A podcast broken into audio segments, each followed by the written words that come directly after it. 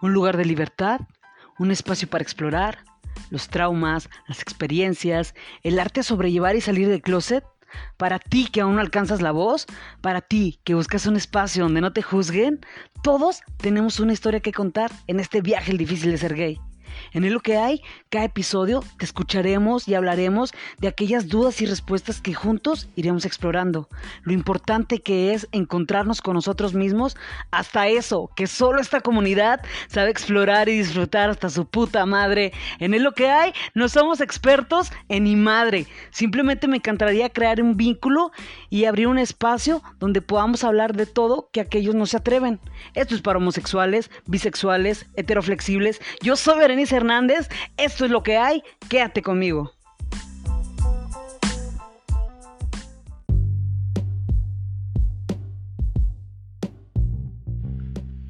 Bienvenido. Antes de empezar con el episodio, me encantaría invitarte a que nos sigas en nuestras redes sociales como en Facebook es lo que hay podcast gay, en Instagram como es lo que hay podcast y también recuerda que nos puedes escuchar en YouTube como Es lo que hay gay. Suscríbete.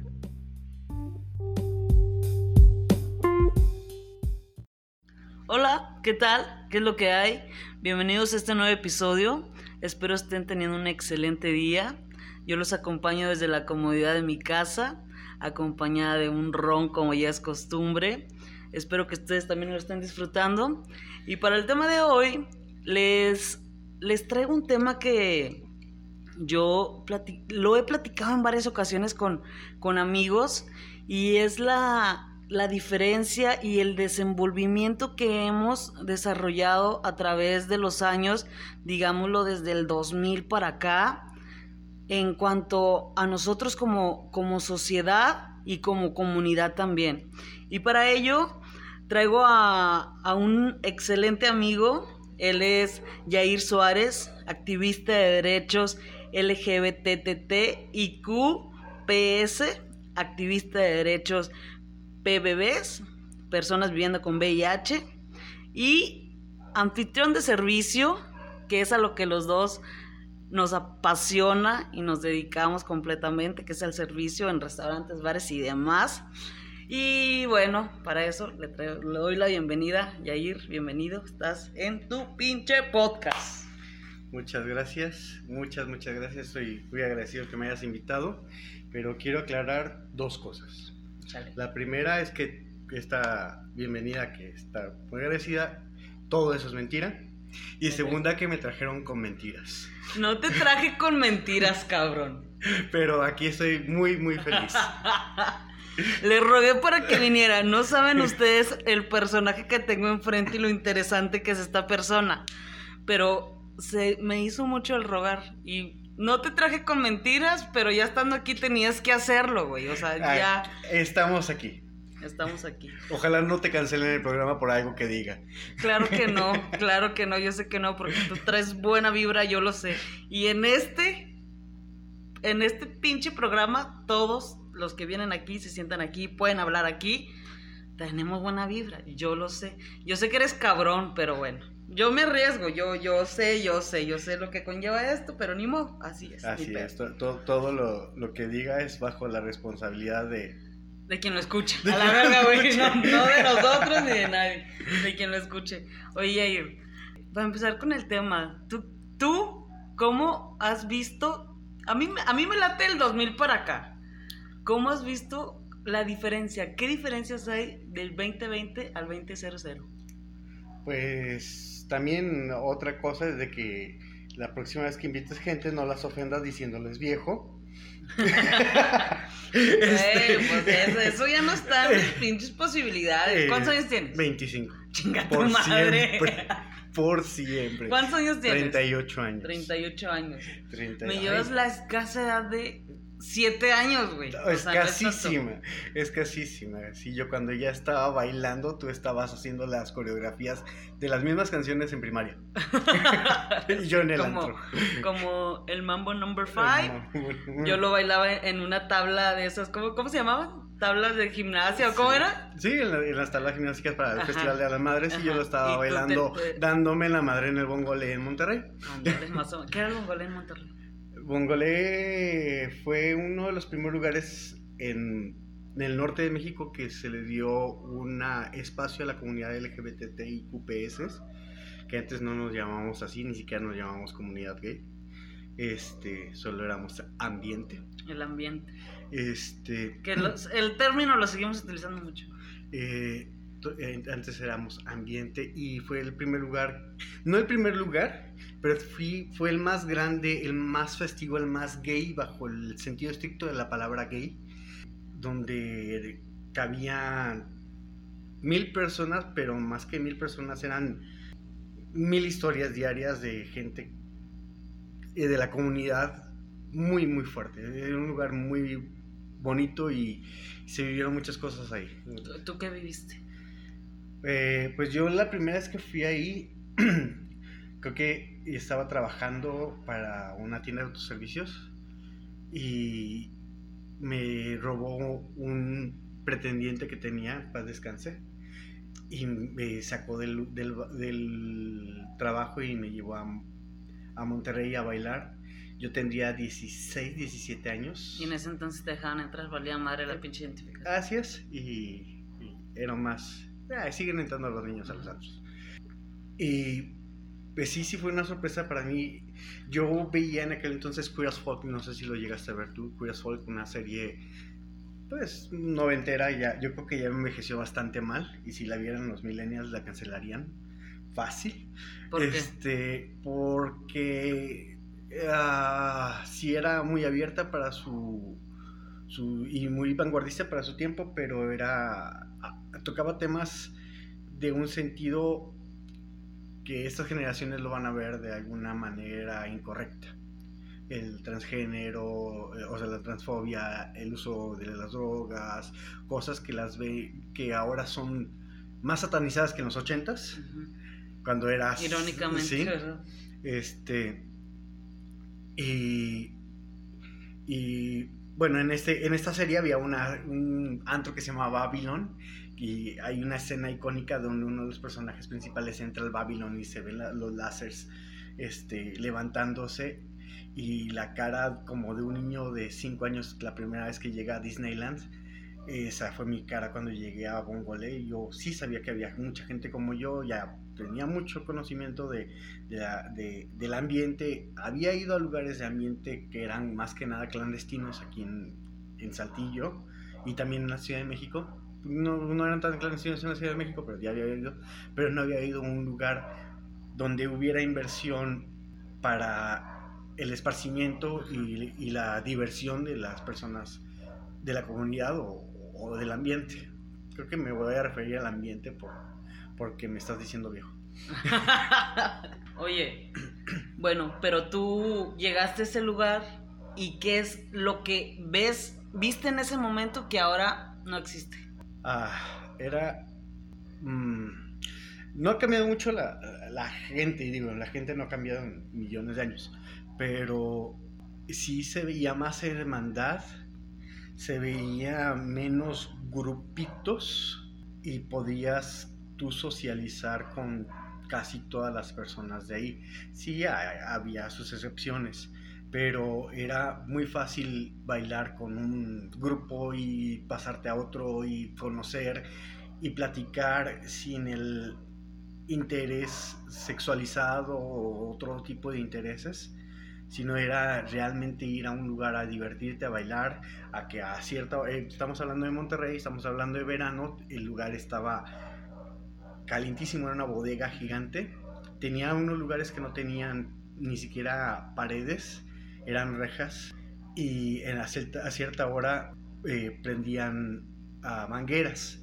y la gente se mojaba, se quitaba las playeras, no, no importaba si tuviera la panza como la tengo yo ahora, antes no la tenía, o si, o si la tenía las chichis hasta las rodillas. O sea, te, te divertías todos empapados, todos sudados, todos en Monterrey hay calor, el after se hacía en la presa de la Boca, se hacía en el, en Charaos, en el Le Petit, en el Pato Lucas, en el Guateque, en el Florida, o sea, había una infinidad de, de, lugares donde podíamos ir a ser quienes éramos y no lo podíamos ser en nuestros lugares de origen.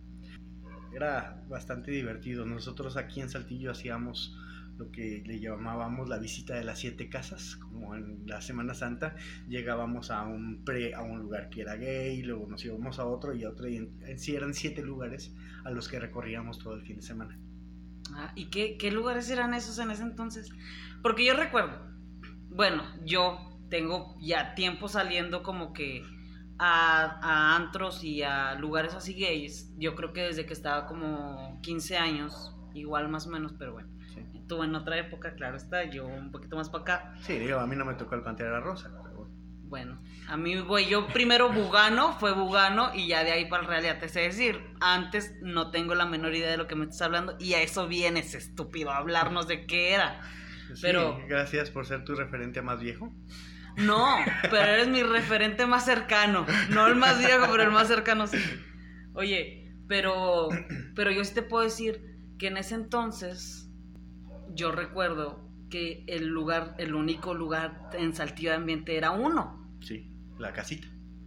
Bueno, pero un antro, antro, antro, antro, antro como tal, con su inversión, con...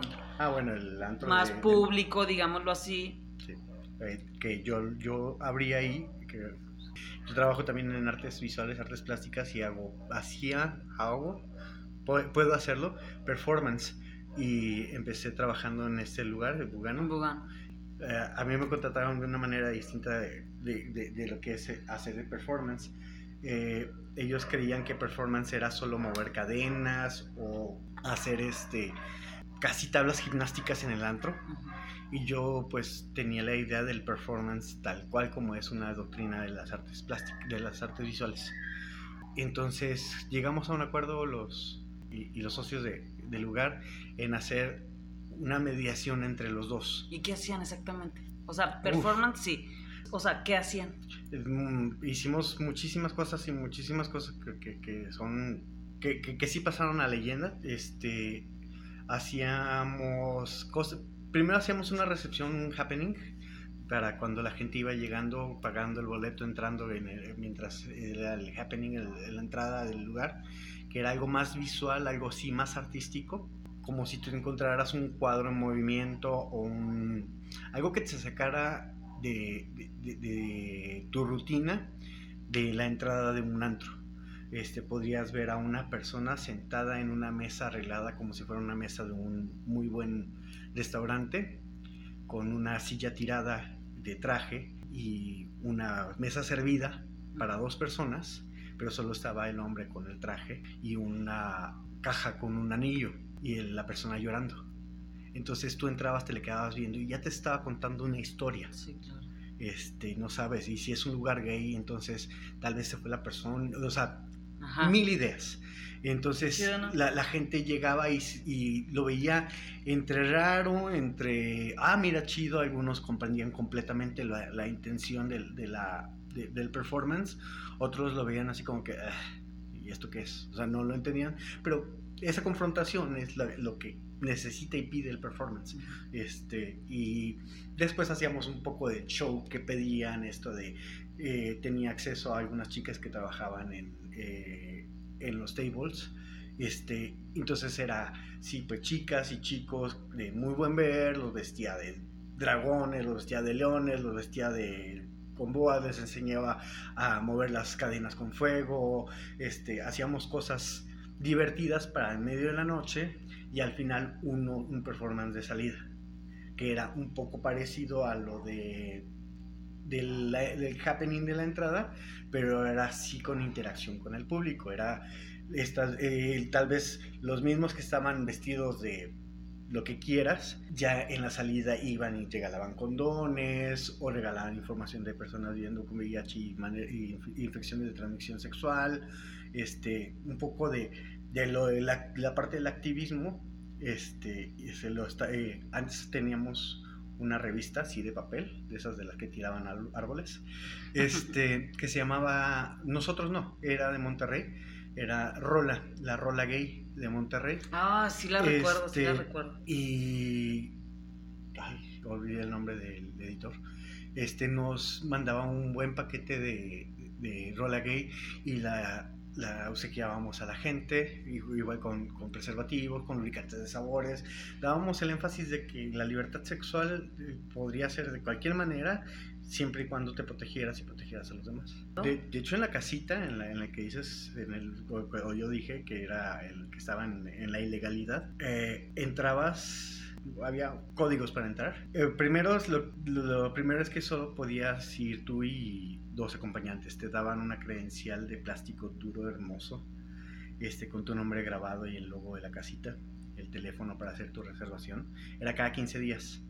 Era un lugar que estaba en el centro, mucha gente tal vez la llegó a recordar. Se fue desvirtuando mucho, eso fue, fue cambiando mucho, pero no porque quisieran ni los socios ni el lugar, sino porque fue secuestrado también por la violencia que sufrió todo México y entonces, entonces sí era un lugar ya al fin de los tiempos, después de ocho años de, de, de, ese lugar mágico en Saltillo. Este, pero te decía, en este lugar tenían una pecera llena de condones. También, y también se, se, se, repartía la rola gay. Entonces llegabas tú y tú tomabas, pues conscientemente los, los que quisieras. Y agarrabas la pecera y te la llevabas, no te iban a decir nada porque eran para protegerte, a fin de cuentas. Sí falta mucho, creo que sí he visto algunos cartelones en, los mingitorios de los baños gay, cosas así, este, de algunas asociaciones o organizaciones no gubernamentales que te invitan a que te acerques. Pero yo creo que el activismo no es invitar a que te acerques, el activismo tiene que llegar a ti. El activismo, tú no buscas te, tú no vas al seguro social o a un hospital si no es que ya estás enfermo. O sea, no, es, no tenemos la cultura de, la prevención. Entonces el activismo es más acercar la prevención a ti que acercarte ya a los servicios de salud. Ya cuando ya te está cargando la chingada, güey. Pues, tienes razón en eso. Oye, como sociedad, ¿tú cómo crees que, que ha sido el cambio? Para mí yo sí lo he notado porque en aquellas épocas, yo me acuerdo, hay una plaza aquí en Saltillo que se llama la Plaza de Armas. la Plaza de Armas era como un Tinder presencial o algo así, no sé, güey. Pues a ti te tocó la Plaza de Armas, a mí me tocó la Alameda. Bueno, ajá. Pero hablo como en general de una de un lugar en el cual este pues ibas y toda la comunidad, no toda, pero los más visibles o los que ya estaban a lo mejor más, que ya salieron del closet, ¿no?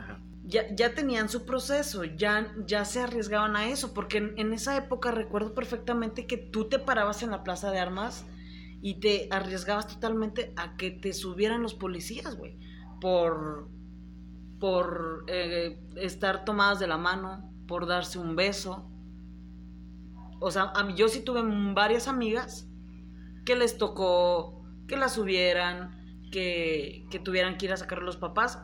¿Por qué delito? En, en el transcurso ahí se los ponían, ¿no? Como les metían diez mil cosas pendejas que ni al caso. Pero la realidad era que la subían por... por ajá. Mira, yo creo que, eh, bueno, desde mi punto de vista, desde muy chico he sido muy político y me ha gustado mucho la defensa de los derechos. No sigo yo las reglas al pie de la letra, pero para no seguir las reglas, echar la ley, echar la trampa, hay que saber las reglas. Y por lo mismo yo creo que me acerqué a, a cuestiones de activismo, derecho, un poco de esto, este, para poder ayudar a personas que sufrieran de este tipo de atropellos. Y en nuestra organización eh, ayudábamos a, a checar el estatus de la detención y a ayudar a las personas que estaban en, este, detenidas por este tipo de atropellos y más que nada lo que nos interesaba era la reacción de la familia.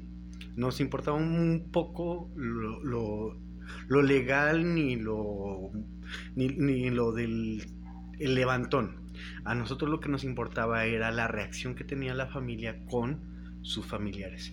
Era, salían de ahí, pagaban la fianza los, los jovencitos, eh, los padres de los jovencitos, y era ya el estigma porque mi hijo es Jotito, mi hija es Marimacha. Este, y los golpeaban fuera de las, de las delegaciones, de la delegación o, o, de ahí eran corridos de sus casas. Este, entonces nosotros nos acercábamos cuando si llegaba a, pasar el pitazo con, la organización que, que trabajábamos y identificábamos muy bien a las familias y nos acercábamos un poco para darles este proceso de ayuda, de aceptación de ellos mismos, no de, no de su hijo, sino de ellos mismos, para que, al momento que salieran aceptaran al hijo, porque él no tuvo la culpa del delito que ni siquiera se estaba cometiendo. Este, sí, el cambio que más he visto de todo esto ha sido, digo, yo nací, crecí, tuve mis primeras experiencias en la en el ambiente, eh, pues en la calle.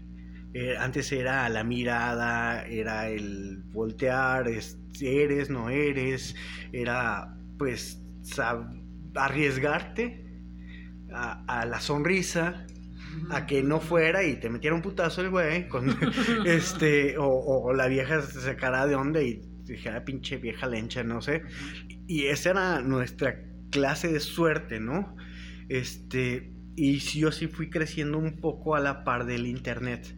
Antes uh, habían foros de chat en Mirk o en ICQ o en Latin Chat o gay.com, que era pues nuestro Tinder, nuestro Grinder, nuestro, o sea, todas, todas, nunca los todas estas aplicaciones que ahora la gente usa, pero sí era muy distinto la interacción social en las redes en ese porque, entonces. Porque hoy es como que ya ves, o sea, te gusta alguien, ves que sigue dos, tres cuentas que tú sigues y tú dices, a huevo, sí. es. O sea, ya no necesitas tanto como para acercarte a alguien.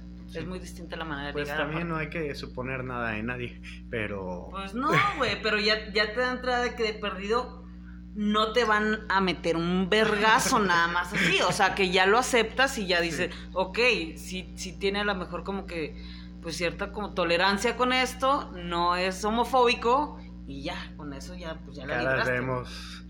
Nuestra conectividad antes era, te metías a un chat donde veías a Big Dick 123 y pues te ponías a platicar con Big Dick 123, no sabías quién era. Eh, no había un perfil, no había una fotografía, no había nada. Era platicar con la persona, realmente ver, digo, yo puedo ser en este momento una, una mujer gorda de con 10.000 gatos y estar hablando como como una mujer gorda. Este, eh, pero pero no lo soy en realidad. Pero era pues esta psicoanálisis que le hacías durante la entrevista que no era de un solo día para llegar a conocerse, pasaban años, o sea, meses para llegar a, hacer una cita con una persona en aquel entonces. Este, a, mí estas construcciones sociales de el rol de, sexualidad me llegaron a mí muy tarde, porque nosotros en nuestros tiempos no exist, sí existía el rol sexual, que yo soy activo, yo soy pasivo, incluye fantasías, a mí me gusta esto, a mí me gusta el otro, no sé. Pero antes era, pues bueno, encontré una persona gay. O sea, alguno de los dos va a tener que ceder o, o si a los dos nos gusta lo que le gusta al otro, pues ya chingamos. Pero ahora es, ah, eres sinter o eres pasivo o eres activo, ya no, ya no tengo relación contigo, ya, estás bloqueado para mí. Eso eh, no era, yo siento y sigo sintiendo que no es justo. Puede que no haya la química sexual en cuestiones sexuales, pero puede que haya oportunidad de amistad y, ¿por qué no también hasta una relación? Las relaciones a veces no se basan en el sexo entre esas dos personas. Bueno, pero eran otras Y es a lo que va. Pues, pues eso es lo que hay. Es lo que, Es lo que hubo. es lo que hubo. ¿Y ahora qué es lo que hay? ¿Ahora cómo lo vivimos? Ahora es la inmediatez. Yo tengo 15 16 años viviendo con mi pareja. Este, y pues hemos pasado tormentas y hemos pasado cielos y hemos pasado de todo. Este, y esta generación habla de la toxicidad y habla de el de si no te gusta a esto o lo otro, pues hay mil culos en el aire y cosas así, ¿no? Yo vengo, no es que eh, me guste estar en una cosa mala o que me guste estar en una cosa buena, sino que yo vengo de otros tiempos donde se construía una relación, donde se construía algo parecido, no, no me gusta la palabra matrimonio, pero se construía una, una relación muy fuerte y pues pasan por todas las relaciones duraderas, por, por todo.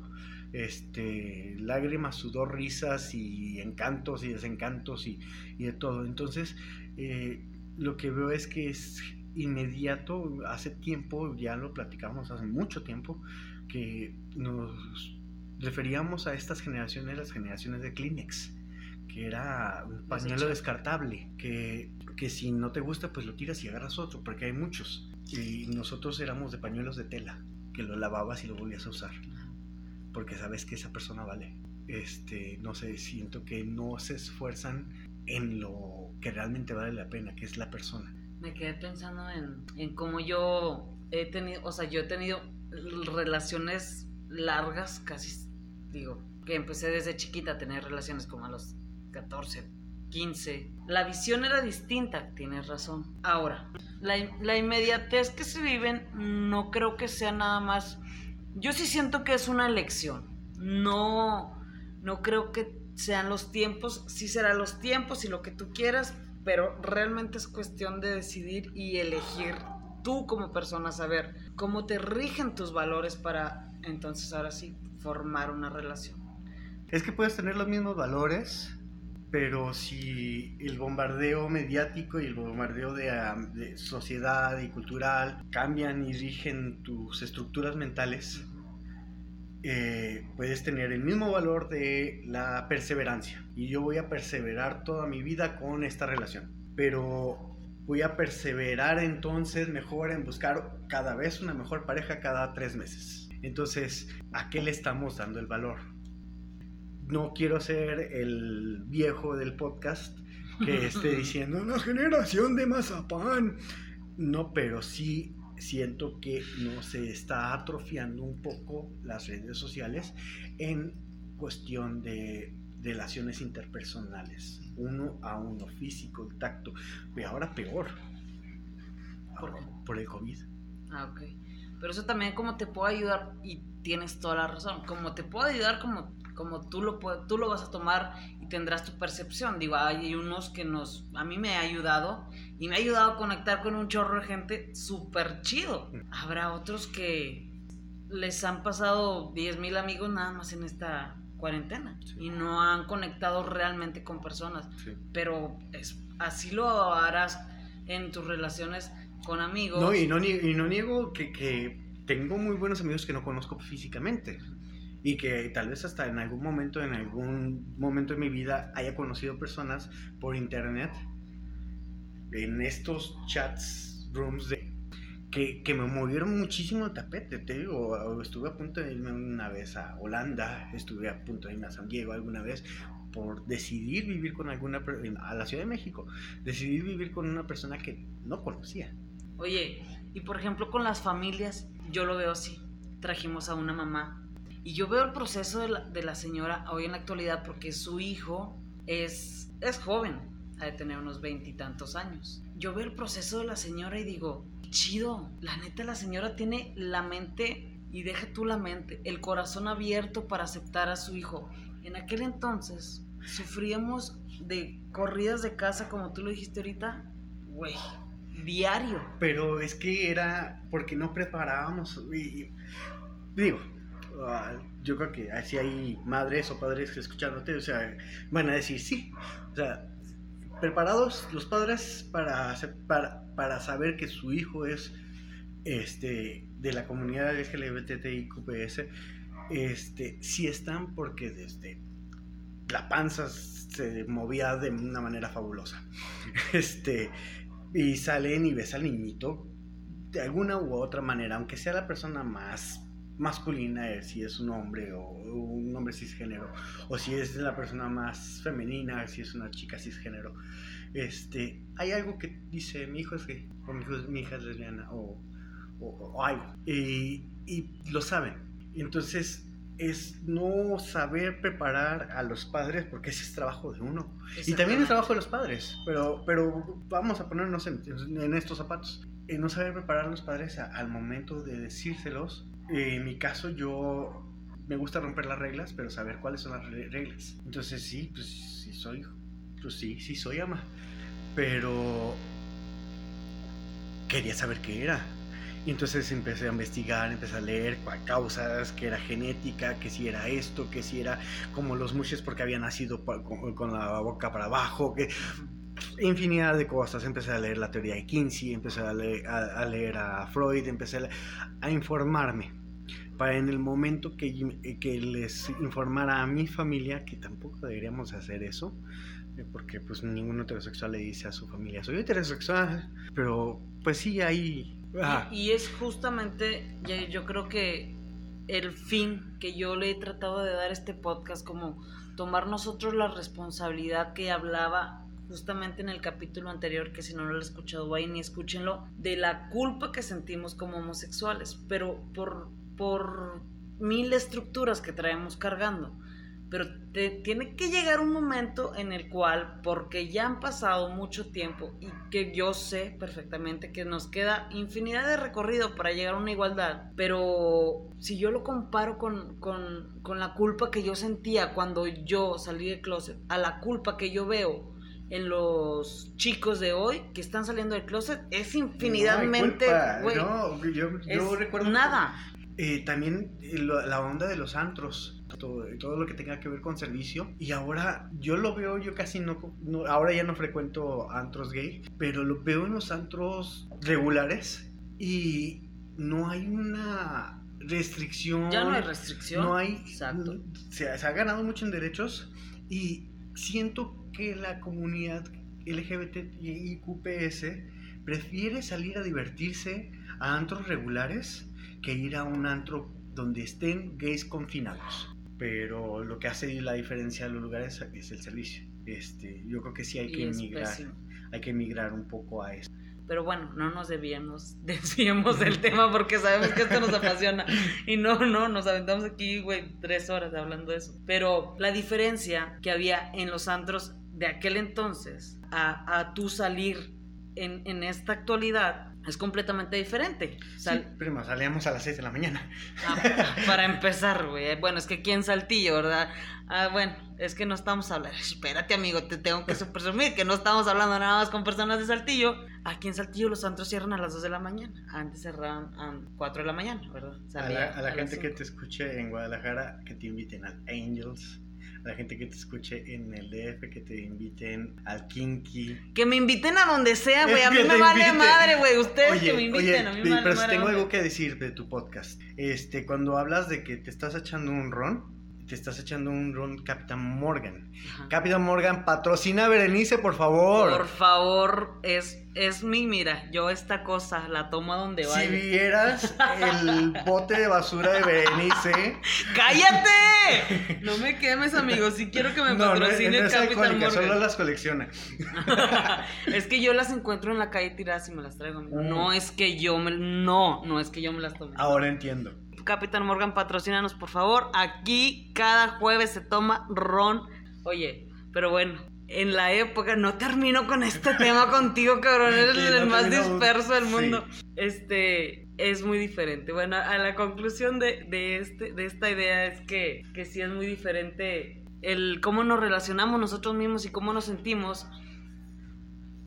Oye, te decía que, por ejemplo, a mí como yo, yo lo he notado y me tocó, en, en, yo trabajaba en un restaurante que tú también trabajaste ahí, y me tocó a mí, en ese entonces, decirle a dos chavas, ¿saben qué? No se pueden estar besando aquí.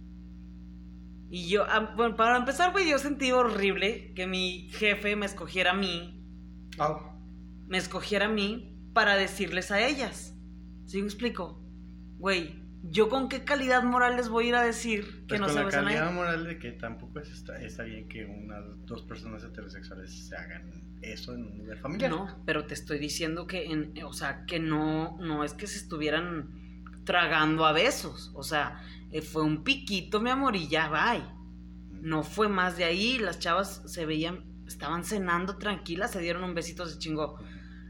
Yo fui un fin de, el fin de semana, no, no me voy tan lejos, güey. El, el sábado me fui a un bar aquí al centro de la ciudad nosotras, güey, como si nada, mis amigas y todo lo que tú quieras, besándose con normalidad, como si estuviéramos en un antro gay. Bueno, eh, eso es lo que se ha ganado. Ahí para mí, ah, la, eh, la, comunidad exigiendo los, derechos de la comunidad. Eh, creo que todo este cambio empezó desde las sanciones de, la casi recién creada Comisión Nacional para la Prevención de, la Discriminación, la CONAPRED, que ha sufrido unos atropellos horribles últimamente, que al jefe de Estado se le olvide que existe una Comisión Nacional para la Prevención de Derechos, de, Discriminación, perdón, este, en un discurso oficial. Eh, así, es que se está olvidando los derechos de los homosexuales aún. Aunque tú puedes en este momento ir a donde se te hinchen los ovarios y besarte con quien se te dé tu regalada gana. Mientras sea consensuado y sea mayor de edad. Este. Oye, Yair, me platicabas la vez pasada de, de algo que me llamó mucho la atención.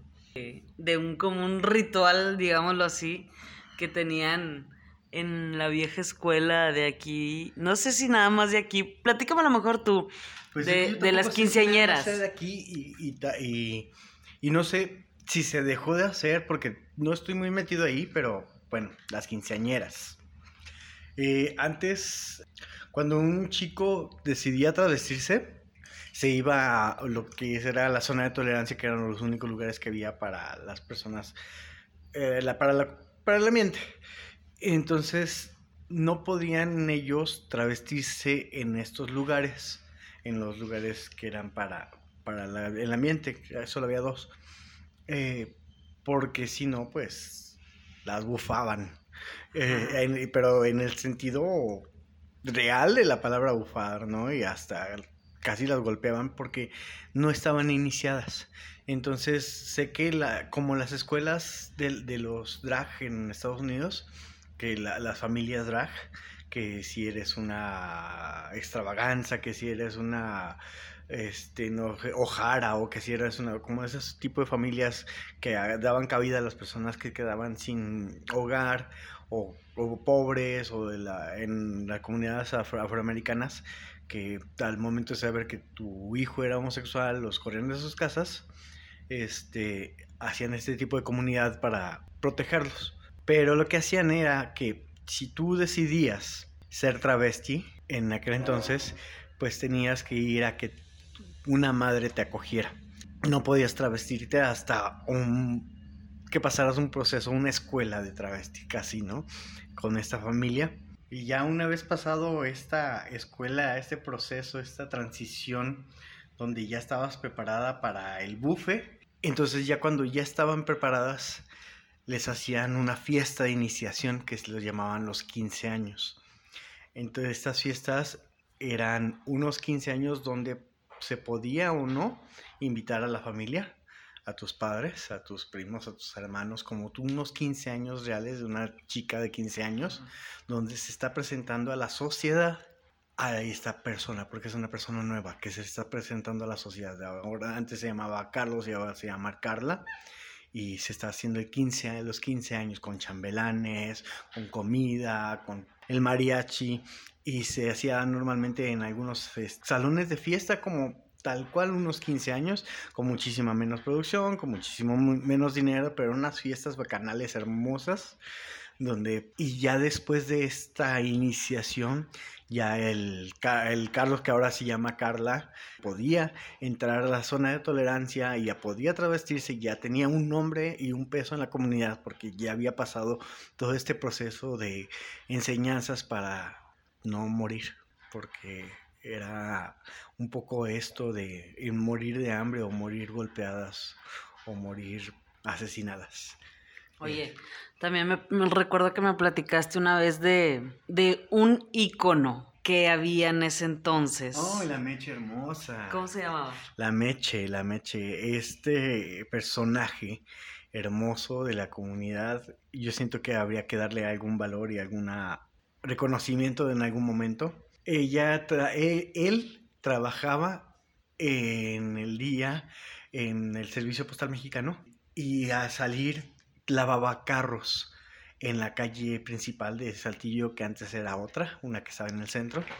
Eh, y lavaba carros, pero al salir del servicio postal se travestía a Meche y Meche se ponía a lavar carros para juntar dinero, pues para comprarse sus vestidos para sus shows travestis que hacía.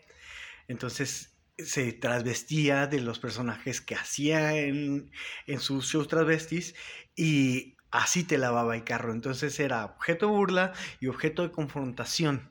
Era un empoderamiento trans, un empoderamiento travesti, un empoderamiento de, toda esta comunidad que se ignoraba y se, criminalizaba y se, y se violentaba en aquellos tiempos. Y fue un personaje muy querido porque era un personaje de puro amor.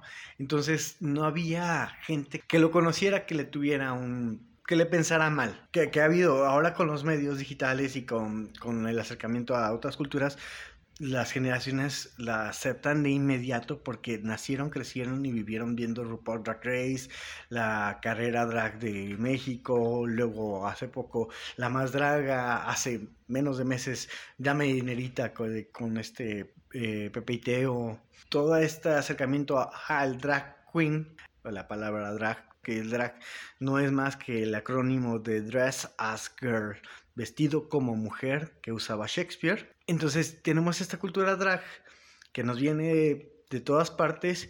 Como lo hemos hablado y todos los puntos que hemos tocado hoy en el podcast, todo ha sido para bien. Todo yo creo que aquello que estemos viviendo es un aprendizaje que nos trae la sociedad, cualquier persona que esté a nuestro alrededor, cualquier dilema o situación mala en la cual nos estemos viendo involucrados, lo podemos tomar como un aprendizaje y darnos cuenta que en la actualidad sí tenemos mucho que agradecer por todas aquellas personas que han vivido desde otra perspectiva la homosexualidad en general y toda la comunidad, digo, este, yo, yo sí siento, yo sí me siento agradecida hoy por poder gozar de otros derechos que otros en su momento ni siquiera lo soñaron, cabrón. Y, yo agradezco, evalúo, estoy consciente de los pasos gigantes que se han dado y, se han perdido muchas vidas para lograr esto. Este, muchas vidas todos tenemos los mismos derechos y no hay que hacer ni más ni menos a uno ni a otro. Pero bueno, la idea de esto yo creo que es, o sea, agradecer. Espero les haya gustado el capítulo, Yair, te agradezco infinitamente que hayas venido aquí a mi casa. Infinitamente por toda la edición que vas a tener que utilizar, porque si lo van a escuchar una o dos horas, esto fueron ocho horas. Este cabrón me va a tener sin dormir toda la noche. Pero bueno, todavía tenemos ron, amigo. Y tú me vas a ayudar a editar, te vas a chingar. Esta ha sido una plática muy larga y muy, muy a gusto y muy rica. Y espero que ustedes también la hayan disfrutado. No olviden vivirlo, sentirlo y agradecerlo. Y recuerden que se puede ser feliz cuando se vive descuadrado. Espero que tengan un excelente, excelente, excelente día. Nos vemos